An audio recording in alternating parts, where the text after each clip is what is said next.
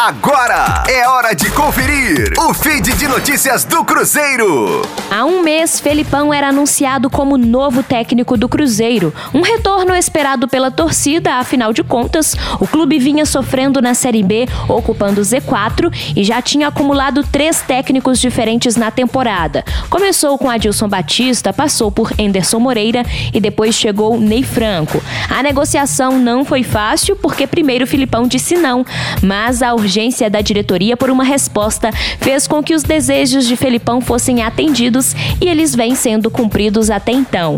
Aos 72 anos, Felipão queria um clube que lhe desse a possibilidade de até mesmo gerenciar um planejamento, podendo fazer, quem sabe, até uma transição suave para um cargo diretivo.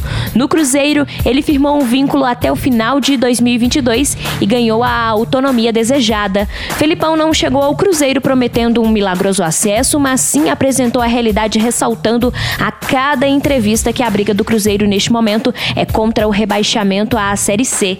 Seguindo a linha pés no chão, o comandante vai aos poucos e com muitas dificuldades conseguindo resultados pelo Cruzeiro. Rosane Meirelles com as informações do Cruzeiro na Rádio 5 Estrelas. Fique aí! Daqui a pouco tem mais notícias do Cruzeiro. Aqui, Rádio 5 Estrelas.